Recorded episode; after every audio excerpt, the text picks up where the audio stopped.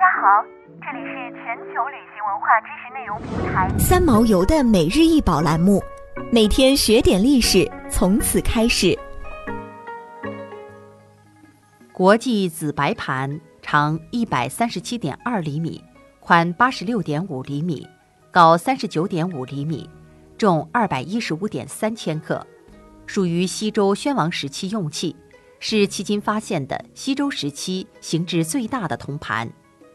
国际紫白盘完全由青铜铸造而成，呈长方形，四角为圆弧状，腹下脸平底，有四个曲尺形的矮足，器口圆下部周氏切曲纹，腹部环是波曲纹。值得一提的是，器外四面各有一对铺手衔环，环上的花纹呈绳索状。专家推测。当年要挪动这个铜盘，必须要套上绳索，或有七八名壮汉共同用力才行。国际紫白盘体积硕大而庄重，整体纹饰粗犷而威严，铸造工艺十分精湛，具有非常高的艺术价值。据史料记载，国是西周时期的一个诸侯国，位于今河南省三门峡附近，既是中国古代对兄弟排行的一种称谓。伯仲叔季，季是兄弟排行中的第四位，子白就是这位国国公子的名字。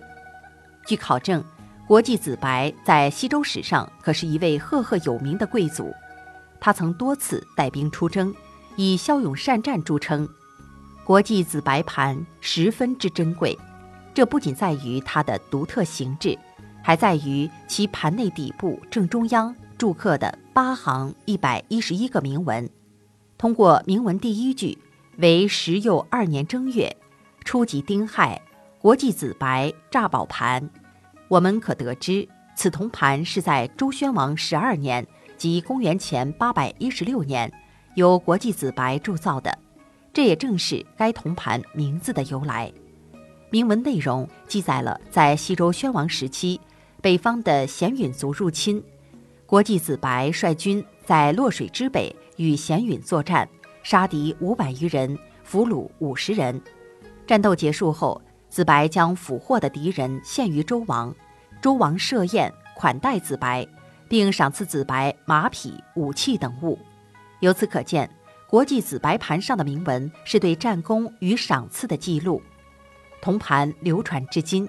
是研究西周历史以及北方各民族关系的重要史料。众所周知，我国现存最早的一部诗歌总集是《诗经》，而国际紫白盘铭文的写作手法与《诗经》极为相似。盘内铭文通篇用韵，是一篇简洁优美、富有韵律和节奏感的散文诗。值得注意的是，国际紫白盘铸造于西周宣王时期。这篇铭文的写作时间其实比《诗经》还早了大约二三百年的时间。此外，国际紫白盘铭文字形较大，结构严谨，笔画圆润，布局有度，书风凝重。铜盘上铭文的书法被视为西周金文中的绝品。它的金文排列方式与字形处理方式显然有别于其他西周铭文，却与东周后期战国吴楚文存在着某种相近的格局。国际紫白盘铭文书法颇具新意，用笔紧致，一笔不苟，圆转周到，别有情致，堪称先秦书法之典范，对后世的影响极其深远。不得不说，国际紫白盘通篇铭文语言洗练，韵律优美，具有极高的史学研究价值和文学艺术价值。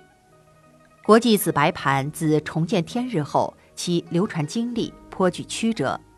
据说，在清朝道光年间，国际紫白盘出土于陕西宝鸡的国川司，今属宝鸡市陈仓区，为时任眉县县令的徐谢所得。徐谢卸任反击时，将此铜盘带回了常州。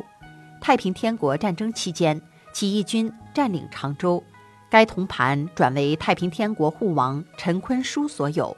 同治三年，即1854年，陈坤书兵败自杀。淮军将领刘铭传进驻护王府，当时该铜盘已被用为军马马槽。后来刘铭传发现了该铜盘的价值，视之为珍宝，命人将国际紫白盘带回安徽肥西故乡，并且筑盘亭专门收藏，轻易不肯示人。抗日战争期间，刘铭传的后人先后拒绝了美国商人的高价购买和日军提出的用等大金盘交换的要求，并将铜盘深埋于地下，以躲战乱。建国后，刘铭传曾孙刘肃主动提出将铜盘献给国家。一九四九年十二月，国际紫白盘被送到了北京，先是收藏在故宫博物院，后来国际紫白盘转交中国历史博物馆收藏，现藏于中国国家博物馆，成为镇馆之宝，同时也是国家文物局规定的首批六十四件组禁止出境文物之一。想要鉴赏国宝高清大图，欢迎下载三毛游 App。更多宝贝等着您。